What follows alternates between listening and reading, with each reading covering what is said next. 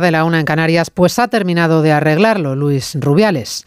Resulta que el presidente de la Federación Española de Fútbol, que se atrinchera en su cargo, es ahora la víctima, porque está sufriendo una cacería, van a por él con todo y porque el falso feminismo, la gran lacra de este país, le está intentando matar. Asesinato social, dice Rubiales. Y todo por un pico consentido de mutuo acuerdo, espontáneo, eufórico.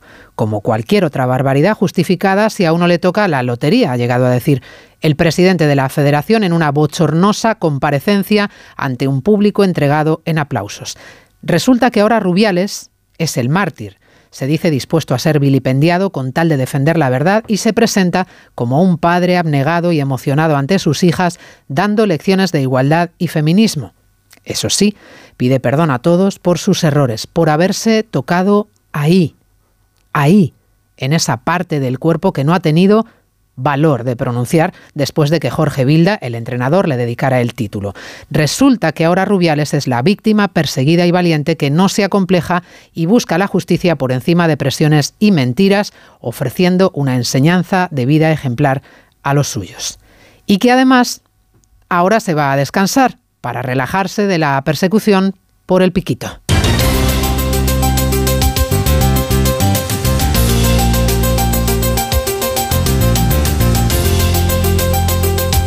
En Onda Cero, Noticias Mediodía. Con María Hernández. ¿Pero ustedes creen que es para esta cacería? ¿Para que pidan mi dimisión? ¿Es tan grave como para que yo me vaya habiendo hecho la mejor gestión de la historia del fútbol español? ¿Ustedes creen que, tengo que dimitir?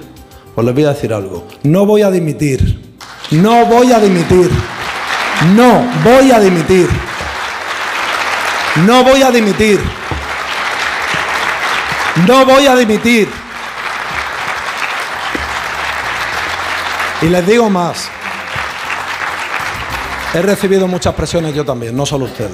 Muy buenas tardes, bienvenidos a Noticias Mediodía. Hasta cinco veces ha remarcado algo alterado que no dimite. El pulso al gobierno y a todos los que pidieron medidas contundentes contra el entre gritos y exaltado Rubiales se atrinchera, se niega a dimitir ni a que le echen porque el beso con Jenny Hermoso fue mutuo y consentido. Dice de ahí que no entienda el comunicado de la jugadora pidiendo medidas ejemplares y porque fue la propia Hermoso, según su versión, la que le dio permiso tras levantarle del suelo y abrazarle. Fue espontáneo, mutuo, eufórico y consentido, que esta es la clave. Fue consentido, miren ustedes.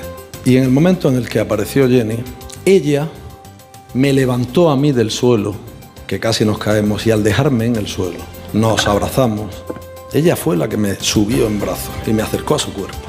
Y yo le dije, olvídate del penal. Ella me contestó, eres un crack. Y yo le dije, ¿un piquito? Y ella me dijo, vale. Fue el piquito durante todo este proceso con varios manotazos en mi costado y despidiéndose con un último manotazo en el costado y yéndose riéndose. Un piquito, dice Rubiales, no me puede sacar de aquí. Enseguida repasamos el discurso exculpatorio de Rubiales en la Asamblea Extraordinaria de la Federación Española de Fútbol, en el que ha anunciado querellas contra las ministras Yolanda Díaz, Irene Montero, Yone Belarra, entre otras, por las acusaciones contra él, ministras que ya han reaccionado indignadas exigiendo medidas urgentes contra Rubiales y tachando su discurso de mafioso y violento, la arremetida contra el falso feminismo que le quiere asesinar por un pico consentido. Esta tarde habrá respuesta del Consejo Superior de Deportes. Recordaremos además la otra foto para la historia en los Estados Unidos, la del expresidente Donald Trump posando para la ficha policial en la cárcel del condado de Fulton en Georgia, identificado como presunto delincuente por su intento de robar las elecciones. El rostro de Trump, que ha calculado al milímetro el gesto desafiante, con ceño fruncido y mirada amenazante, y que no ha dudado en compartir en sus redes sociales para engordar su victimismo y reclamar apoyo y donaciones para su campaña. Lo que ha tenido lugar es una burla a la justicia. No hicimos nada malo, no hice nada malo y todo el mundo lo sabe. Nunca he tenido tanto apoyo como ahora. Y esto va con los otros casos también. Están interfiriendo en las elecciones y nunca ha ocurrido nada igual en nuestro país. Esta es su forma de hacer campaña. Otra víctima, Donald Trump. Repasamos el resto de la actualidad de la mañana con Cristina Rovirosa y Carlos Rodríguez. El Kremlin sale hoy al paso de las especulaciones surgidas tras la muerte del jefe del grupo Wagner y niega cualquier implicación en la caída del avión en el que viajaba.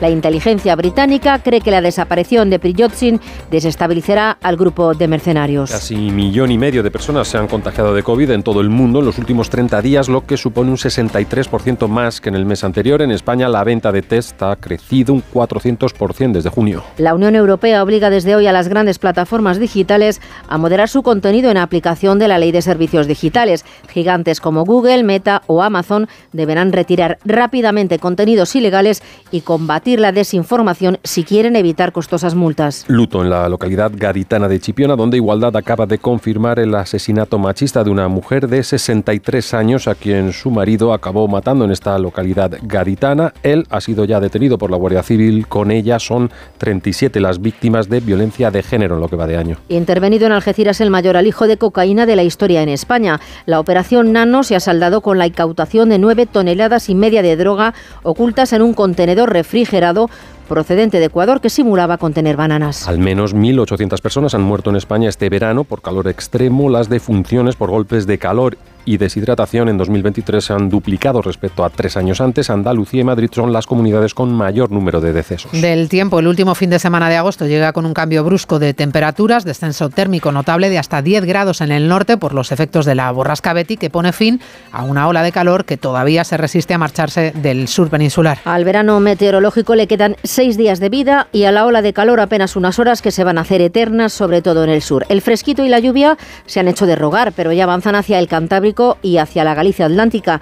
Allí van a empezar a notar un alivio térmico de entre 5 y 10 grados, un bálsamo que aún tardará en llegar al resto del país. El calor golpea todavía con fuerza la mitad sur, nordeste y ambos archipiélagos, con máximas de 42 grados en Sevilla o Zaragoza. El sábado en Andalucía y Murcia ya no pasarán de los 40 y el domingo en ninguna comunidad se sobrepasarán los 35. Ojo con los aguaceros y tormentas que se irán extendiendo desde el norte hasta la comunidad valenciana. Ahora llenar la nevera con el 3x2 de Supercore, Hipercore y Supermercado El Corte Inglés es facilísimo. Un 3x2 en más de 5.000 productos. Como en los helados Häagen-Dazs de 460 mililitros, compra 3 y la tarrina sale por 4,66 euros. Sí, sí, llevas 3, pagas 2 y así en más de 5.000 productos. En Supercore, Hipercore y Supermercado El Corte Inglés. Precios válidos en Península y Baleares. Últimos días para llevarte dos gafas más por un euro más con Chinchín de. Y ahora aprovecha y paga hasta en dos años sin intereses ni comisiones. ¿Lo has oído bien? Dos gafas más por un euro más hasta el 3 de septiembre. Solo con Chinchín de. Ver condiciones en óptica. Almería, eres mi sol. Sol que ilumina enigmáticos paisajes y naturaleza salvaje. Luz de aguas cristalinas y cielo estrellado. Eres viento, sal, emoción y paz. Almería. Eres mi sol, el sol que necesito. Diputación de Almería y Costa de Almería. Aquí en Dazón somos de ver la liga en todas partes y de revivir el partido una y mil veces. Aquí somos de deporte. Vive la liga y todos los deportes que amas desde 29,99 euros al mes. Suscríbete en dazón.com. En verano, con el sol, el cloro, el aire acondicionado, los ojos se secan e irritan. La solución es Devisión Lágrimas. Devisión alivia la irritación y sequedad ocular. Devisión Lágrimas. Este producto cumple con la normativa vigente de producto sanitario. En Onda Cero, Noticias Mediodía, con María Hernández. Todos dábamos por hecho que el presidente de la Federación Española de Fútbol, Luis Rubiales, iba a presentar su dimisión, acorralado por el enésimo de los escándalos que le rodean, cuando la presión social y política indicaba que finalmente Rubiales iba a renunciar a su cargo, ha dado la sorpresa anunciando que no se marcha y presentándose como la víctima de todo este escándalo. Nos vamos hasta la sede de la Federación Española de Fútbol con José Luis Pérez Vicent y Raúl Granado. Raúl, buenas tardes. Hola María, ¿qué tal? Buenas tardes. Bueno, ha sido realmente una sorpresa, no solo el discurso de Rubiales, sino también el tono desafiante que ha utilizado, anunciando querellas y colocándose en el papel claramente de la víctima. Sí, desde luego que sí, porque nadie esperaba esta situación. A las diez y cuarto de la mañana llegaba Luis Rubiales en su coche particular y accedía a esta ciudad del fútbol de Las Rozas. Eh, la decisión de no dimitir empezó a fraguarse anoche, en torno a la una de la madrugada, cuando empieza a comentarle a su entorno más cercano esta posibilidad. Y a partir de ahí, y hasta que no ha llegado esta mañana aquí y lo ha hecho delante de todo el mundo en esa asamblea, absolutamente nadie conocía esta situación, ni siquiera los presidentes de las federaciones territoriales que estaban dentro de esa reunión previa a las diez y media de la mañana. Les ha mirado a la cara y les ha preguntado, ¿confiáis en mí? Todos excepto el presidente de la Federación Navarra, le han dicho que sí. El presidente de la Federación Navarra, que además era el presidente de la Comisión de Fútbol Femenino, le ha pedido la dimisión. Le ha dicho que ya se enteraría después y una vez que no lo ha hecho, el presidente acaba de dimitir de su puesto como presidente de la Federación Navarra y también de la Comisión de Fútbol Femenino. A partir de ahí ese discurso que hemos escuchado todos, más propio quizás de Santiago Abascal que del presidente de la Federación Española de Fútbol, atacando al feminismo, atacando a varias ministras del Gobierno de España, también a los medios de comunicación, explicando que ese gesto de agarrarse los genitales iba dirigido a Jorge Vilda, gesto que realizó al lado de la Reina de España y de la Infanta Sofía, y también ese sonido que escuchábamos al principio explicando lo que había hecho en ese beso, según el consentido, frente a Jenny Hermoso. Dice el presidente de la Federación que todo esto es un asesinato social. Y digo yo, ¿qué es lo que he hecho? Un pico consentido es para sacarme de aquí. Estar en España me dará la posibilidad de si alguien comete semejante atrocidad, poder defenderme y llegar hasta el final. También espero que se cumpla la ley. No se está tratando de hacer justicia. Eso es falso. Se está ejecutando un asesinato social. Se me está tratando de matar. Si ustedes compran un décimo de lotería a medias con su vecina le tocan 200 millones de euros, lo más probable es que cuando se encuentren en el momento después del sorteo, hagan cualquier barbaridad o se den un pico o se cojan en brazos o lo que sea. Esto es parte de ese discurso en el que Luis Rubiales ha terminado esa asamblea en la que no ha hecho ninguno de los tres puntos del orden del día que estaban previstos, solo los ruegos y preguntas donde solo dos personas han tomado la palabra, los dos, para loar la gestión de Luis Rubiales. Raúl, esta misma tarde habrá respuesta del Consejo Superior de Deportes. El ministro de Deportes ya dijo, de hecho, hace unos días que se esperaría hasta hoy para tomar medidas contundentes si esa dimisión no llegaba. Sí, esta tarde va a tomar la palabra el presidente del Consejo Superior de Deportes, Víctor Franco. Será a las cuatro y media en Tarragona, en un acto que está previsto que se celebre allí y donde eh, ahora mismo el Gobierno tiene que iniciar esa demanda ante el TAT para que luego pueda producirse la inhabilitación de Luis Rubiales o no. Pero todo esto tiene que acelerarse y tiene que producirse en las próximas horas. Es evidente que esto va a ser así porque, entre otras cosas, ya hemos escuchado las reacciones, por ejemplo, del ministro de la Presidencia, de Félix Bolaños, o de Yolanda Díaz, vicepresidenta del Gobierno. Ambos han pedido la dimisión de Luis Rubiales. Y en cuanto a lo meramente deportivo, lo ha hecho también el presidente de la Liga de Fútbol Profesional, Javier Tebas, a través de sus redes sociales, quien fuera eh, oponente a Luis Rubiales en las elecciones en 2018, Iker Casillas o personalidades importantes del fútbol como David De Gea, como Borja Iglesias, el futbolista del Betis, que además ha anunciado que deja la selección española de fútbol mientras Luis Rubiales siga siendo el presidente, o su compañero Héctor Bellerín. Pero quizá una de las reacciones más curiosas viene de el que fuera seleccionador hasta hace solo unos meses, el que es ahora entrenador del Paris Saint Germain, Luis Enrique, que habla así sobre Luis Rubiales. Creo que ahí están los números que lo avalan en las asambleas y en toda la ayuda del fútbol modesto. Una labor, diría, eh, sobresaliente. Y de los episodios que han pasado en este último partido, creo que el mismo presidente ha reconocido sus errores y no tengo que dar ninguna opinión ni creo que sea necesario que yo dé mi opinión sobre esto. Repito, labor del presidente para mí sobresaliente. Por cierto, en esa asamblea, en primera línea de los asientos presentes, el seleccionador nacional masculino, Luis de la Fuente, y también el seleccionador nacional femenino, Jorge Vilda, que en caso de que hoy Luis Rubiales hubiese dimitido, también su cargo habría saltado por los aires. Tanto ha cambiado la situación que en medio de ese discurso Luis Rubiales le ha ofrecido la renovación para las próximas cuatro temporadas con un aumento de salario que pasaría a cobrar 500.000 euros por temporada. Gracias, Raúl Granado. Gracias, José Luis Pérez Vicén. Eh, estaremos pendientes de las decisiones del Gobierno, del Consejo Superior de Deportes, que va a iniciar esta misma tarde los trámites para poder suspender, probablemente poder inhabilitar a Luis Rubiales. Se lo contaremos esta misma tarde. Noticias Mediodía. Onda Cero. ¿Nervioso por la vuelta al trabajo? Tranquilo, toma Ansiomet. Ansiomet con triptófano, lúpulo y vitaminas del grupo B contribuye al funcionamiento normal del sistema nervioso. Ansiomet, consulta a tu farmacéutico o dietista. Aprovecha el sprint de ofertas en Carrefour. Solo hasta el 27 de agosto en Carrefour, Carrefour Market Carrefour.es tienes el langostino cocido 40-60 piezas por kilo a 7 euros con 49 el kilo. Y el melón entero, piel de sapo a 79 céntimos el kilo. Carrefour, patrocinador principal de la vuelta. A ver esa foto, decir patata. ¡Hijolusa! Es que decir patata es decir hijolusa. Por eso, cuando nos busques en el supermercado, dale la vuelta al envase y encuentra nuestra marca para garantizarte una gran calidad en tu mesa. Patatas hijolusa. Amamos las patatas. Onda Cero. Noticias Mediodía. Vamos con otro nombre propio del día. Nunca antes hasta ayer un expresidente de los Estados Unidos había sido fichado por la policía. Donald Trump acudió a la cárcel del condado de Fulton en Georgia cumpliendo con la justicia y entregándose. Apenas estuvo 20 minutos en la prisión porque pagó la fianza millonaria que había pactado previamente. La imagen de la ficha policial insólita. Trump con gesto ensayado claramente, mirada desafiante, el ceño fruncido, imagen que no ha tardado en utilizar a su conveniencia, publicando en Twitter su primer plano y aprovechando para pedir donaciones para su campaña, denunciando además una interferencia electoral. Corresponsal en Estados Unidos, Laura Laplana. Después de entregarse a las autoridades de Georgia ayer, Trump ha quedado en libertad bajo fianza.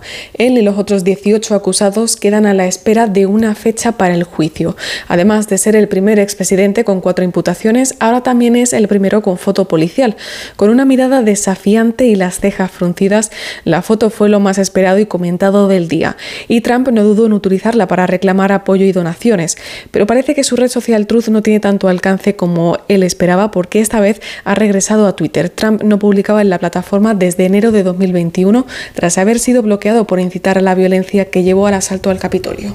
En Rusia sigue habiendo muchas dudas y pocas certezas sobre lo que realmente sucedió en el accidente de avión en el que supuestamente murió el líder de los Wagner. Hoy un informe del Ministerio de Defensa británico ha admitido que no existen pruebas definitivas sobre el fallecimiento de Prigozhin en la aeronave que se estrelló en territorio ruso, aunque al mismo tiempo se da casi por seguro que el líder de los Wagner no estaría ya En cualquiera de los casos, la desaparición de Prigozhin tiene ya consecuencias directas sobre Wagner, los mercenarios a sueldo del oligarca que siguen abandonando de forma gradual Bielorrusia mientras el número de integrantes de este ejército privado disminuye. Ayer, con el rostro impasible, Putin prometió que investigará lo sucedido, dio las condolencias a la familia de Prigozhin, al que describió como un hombre con talento que cometió errores. Hoy el Kremlin niega tajantemente que haya ordenado matarle. Corresponsal en Moscú, Xavi La muerte del jefe de Wagner aún no ha sido confirmada por el gobierno ruso. El Kremlin, en todo caso, niega haber ordenado matar a Prigozhin. El portavoz de Putin, Dmitry Peskov, ha declarado que las acusaciones de que el Kremlin dio la orden de asesinar a Prigozhin son una completa mentira. Dice que hay que atenerse a los hechos y que los hechos todavía apenas se conocen. Joe Biden ha sugerido que Putin está detrás de la muerte de Prigozhin y el viceministro ruso de Asuntos Exteriores, Sergei Ryabkov, le ha respondido diciendo que estos comentarios ilustran el desprecio de Washington por la diplomacia. Los medios rusos pasan página, el tema se cae de las portadas. Preguntado por el líder ruso, Peskov ha asegurado que Putin no se había reunido recientemente con Prigozhin. Ayer el presidente dijo a los rusos que tardarían en saber la verdad. La economía de toda Europa está sintiendo el impacto de la guerra en Ucrania con el aumento de los precios, los planes de ajuste y las previsiones de crecimiento que se frenan. En el caso de Alemania, los indicadores no auguran nada bueno y el PIB alemán no da avisos de remontada. La mayor economía de la Unión Europea se estanca en el segundo trimestre a pesar de que se esperaba un mínimo repunte. Técnicamente hablando, el país sale de la recesión, pero según todos los analistas está al borde de caer en ella a finales de año. Corresponsal en Alemania Paula Álvarez. La directora de la Oficina Federal de Estadística decía esta mañana que la economía alemana se ha estabilizado, pero fuera todo el mundo habla de estancamiento. Es cierto que Alemania ha salido de las cifras negativas de los últimos dos trimestres, que situaron al país en recesión técnica, pero el esperado impulso primaveral se ha quedado en nada y las perspectivas para los próximos meses no mejoran. Claramente no lo hacen para el verano y los que miran ya a largo plazo apuestan por un cierre de 2023 en recesión. Los expertos hablan de problemas estructurales que habrían salido a la luz con las dificultades que ha traído consigo la guerra en Ucrania y piden al gobierno una respuesta inmediata ahora que dicen aún hay tiempo. El fantasma de convertirse en el enfermo de Europa vuelve a acechar a Berlín con un gobierno tripartito en modo de crisis permanente. La economía no da signos de mejora en Europa, tampoco en España, vienen curvas en septiembre, pero los ciudadanos siguen pagando sus hipotecas, como lo demuestra el banco, el dato del Banco de España de la tasa de morosidad de los créditos concedidos por la banca española en el mes de junio. Cayó a niveles de la anterior crisis económica, está en su nivel más bajo la morosidad desde hace 15 años. Caridad García. Sí, desde 2008 no veíamos una tasa de morosidad tan baja, 3,5% en junio, coincidiendo, también es verdad, con un descenso del crédito concedido en su conjunto. Ese mes se prestaron casi 30.000 millones menos que un año antes. Con todo, la subida de tipos y el encarecimiento de las hipotecas no se está traduciendo de momento en un incremento de la morosidad. Antoni Cuñat, profesor de la Universidad Oberta de Cataluña, cree que la estabilidad económica y del empleo lo explican. Los datos tanto de empleo como de PIB eh, no son malos del todo. Entonces, mientras la mayoría de familias, la mayoría de individuos sigan conservando su trabajo, pues la gente va sigue pagando la hipoteca, ¿no? El Banco Central Europeo ha pedido hoy a las entidades financieras que revisen los riesgos de impago en sus carteras.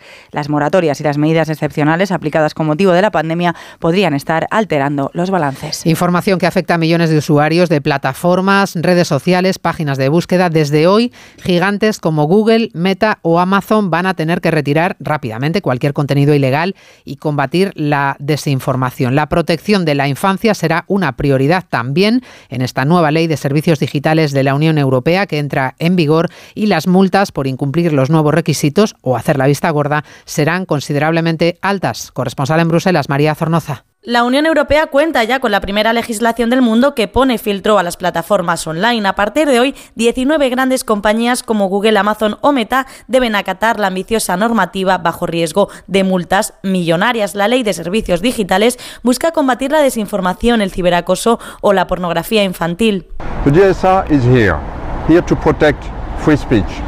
La ley está aquí para proteger la libertad de expresión, la democracia y a los ciudadanos del contenido ilícito, ha celebrado el comisario del ramo Thierry Breton. Bruselas defiende que no se trata de censura ni habrá un ministerio de la verdad europeo. Tras las injerencias externas o las campañas de desinformación que hemos visto en la pandemia o en la guerra de Ucrania, la Unión Europea comienza a blindar así sus comicios europeos del próximo año. 2 y 22, 1 y 22 en Canarias hablamos de la negociación política para la investidura con la fecha del 26 de septiembre en el horizonte. Hoy termina ya el plazo para la conformación de grupos con las artimañas del PSOE para bordear la legalidad del reglamento de la Cámara, maniobrando para permitir que Junts y Esquerra tengan grupo propio, el favor del PSOE al independentismo a cambio de su apoyo en la investidura. Una jugada que podría repetirse en el Senado. El Partido Popular ha avisado ya de que pedirán informes a los servicios jurídicos para saber, para saber si esta treta es o no legal. José Ramón Arias. El visto bueno la constitución de los grupos parlamentarios se va a retrasar al menos en lo que concierne a la Cámara Alta, ya que los letrados del Senado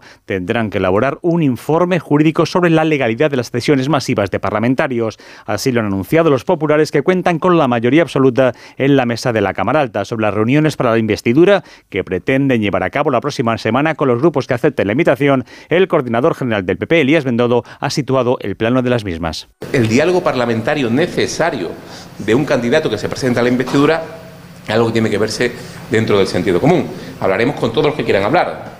Conocen nuestras líneas rojas, las líneas rojas del Partido Popular. Evidentemente hay otros que no se quieren sentar con nosotros. Evidentemente no pasa absolutamente nada, somos respetuosos. Los populares mantienen que la única opción de un gobierno plenamente constitucional es la de Feijóo frente a un plan que sería una chapuza. Estaría formado por el perdedor de las elecciones junto a 24 partidos que estarían reclamando permanentemente amnistía, referéndum, presupuestos o vicepresidencias. Para ti que eres de disfrutar de los amaneceres de Madrid, de pasear por el Retiro y la calle Alcalá. Este verano, para verlo todo muy claro, en Óptica Roma tenemos el 40% de descuento en gafas graduadas. Como siempre, las mejores marcas a precios increíbles en nuestras 10 ópticas y en nuestra web ópticaroma.com. Óptica Roma, tus ópticas de Madrid. ¿A la playa? A la playa. ¿En el pueblo? En el pueblo. ¿En casa? En casa. Este verano estés donde estés, Cubirán está. Y además de Rubiales, el deporte, porque comienza la tercera jornada de liga y estamos en la previa del debut de España en el Mundial de Baloncesto. Esther Rodríguez, buenas tardes. Buenas tardes. El torneo ha comenzado hoy con la victoria de Italia sobre Angola, la de Australia sobre Finlandia y la de Montenegro sobre México. Además, Letonia se ha impuesto al Líbano 109-70. España, la vigente campeona del mundo y de Europa, número uno del ranking FIBA, se estrena mañana en Yakarta ante Costa de Marfil. Equipo de enviados especiales, Albert Arranz, buenas tardes. Buenas tardes, Esther. Humildad es la palabra que hoy ha utilizado uno de los veteranos de la selección española, Víctor Claver, para definir cuál debe ser la forma de afrontar el inicio de la andadura de España en esta Copa del Mundo de Baloncesto que para los nuestros arranca mañana tres y media de la tarde en nuestro país frente a Costa de Marfil, la selección peor ranqueada del grupo. Los africanos se han medido a la nacional en tres ocasiones, tres amistosos, siempre en nuestro país y tres victorias españolas, la última como preparación del Mundial de China en 2019. Los de Escariolo se han ejercitado hoy en una pista auxiliar en el complejo del Indonesia Arena sin ningún tipo de percance, por lo que los 12 van a estar a plena disposición para el inicio de la competición. La Roja no parte como favorita, pero llega sin presión. Superar la primera fase no debe ser un problema, advierte Darío Brizuela. Da lo mismo porque hay que ganar los tres partidos y Costa Marfil a priori no es el rival más fuerte como dices, pero es un equipo muy complicado, con cosas muy interesantes y no va a ser fácil, así que tenemos que estar bien desde el segundo. España estará muy atenta a lo que ocurra en el Canadá-Francia, posibles rivales en la segunda fase. Este es el último encuentro de los ocho que se disputan hoy, de los que tenemos dos en juego hasta ahora, República Dominicana, Filipinas y Alemania-Japón. Con los partidos Las Palmas Real Sociedad y Celta Real Madrid comienza la tercera jornada de Liga y Radio Estadio en directo es de las 7 de la tarde. Jornada que sigue mañana con tres partidos más, Cádiz, Almería, Granada, Mallorca y Sevilla, Girona. El Barça jugará el domingo en Villarreal sin los lesionados Pedri y Araujo, pero con Ter Stegen renovado hasta 2028. Aitana Bonmati, mejor jugadora del Mundial Femenino, y Olga Carmona, autora del gol para el triunfo de España, entre las tres finalistas al premio a mejor jugadora del año que entrega la UEFA y ha concluido la primera tanda de entrenamientos libres del Gran Premio de Fórmula 1 de Países Bajos con el líder del Mundial Verstappen marcando el mejor tiempo y Fernando Alonso en segunda posición. Este es un mensaje para todos los oyentes de radio y es solo para decir gracias. Gracias por dedicarnos tres horas cada día. Gracias por escucharnos en casa, en el coche, en el trabajo, en un móvil o donde sea, en directo o en podcast. Gracias por tu fidelidad, porque gracias a ti, la radio sigue siendo un gran medio, el más creíble, en el que más confías y el que mejor te informa y entretiene. El medio del día a día, de la actualidad al instante y que te acompaña siempre estés donde estés. Radio Value, la Asociación de Radios Comerciales, te da gracias a ti. Vamos ya con un éxito policial histórico en la lucha contra el narcotráfico. La Policía Nacional ha requisado el mayor alijo de cocaína jamás incautado en España, un golpe sin precedentes en el puerto de Algeciras, donde se han intervenido nueve toneladas de cocaína. Algeciras, Alberto Espinosa. Exactamente 9.436 kilos de cocaína, droga que viajaba oculta en un contenedor procedente de Ecuador y cuyo destino final era Marruecos. La carga legal declarada eran bananas. Se le atribuye al cártel de los Balcanes. La operación Nana arrancó en julio y continúa abierta, como explican desde la Policía Nacional. Por el momento no hay detenidos. Se trata de una organización internacional relacionada con el cártel de los Balcanes. Seguimos investigando y esperemos que eh, no sea el único resultado que se obtenga de esta operación. Este tipo de organizaciones, como comprenderán por el volumen de droga, implica que tiene ciertos contactos entre determinados puertos de toda Europa. Además de los cuerpos eh, citados, han colaborado la red de fiscales antidroga de Iberoamérica y la Fiscalía de Algeciras. Se despide ya la cuarta ola de calor que hemos vivido este verano, aunque lo hace dejando todavía máximas de 40 grados en muchos puntos del sur. El calor, cuenta hoy el Ministerio de Sanidad, está detrás de más de 1.800 muertes este año. El peor día, el 12 de agosto, llega a sumar 79 fallecimientos. Belén Gómez del Pino. Y casi mil en total en lo que llevamos de mes de agosto, a los que hay que sumar los 679 de julio, por golpes de calor y deshidrataciones, pero sobre todo por el agravamiento de otras patologías. Pascual Piñera, vicepresidente de los urgenciólogos de SEMES pacientes añosos, pluripatológicos, frágiles, polimedicados, de sus patologías de base, que muchos de ellos terminan en urgencias y la mayoría ingresando por su situación basal.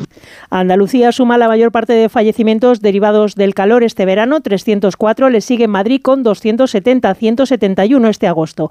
Ya en 2022 España fue el segundo país de Europa tras Italia con el mayor número de decesos debidos al calor, 11.324. Y como es viernes, nos vamos al cine, la cartelera y los estrenos con Lucía Martínez Campos. Después de pasar años apartados del mundo humano, las tortugas ninja se proponen ganarse el corazón de los habitantes de Nueva York. Lo vemos en esta animación, Las tortugas ninja Caos Mutante.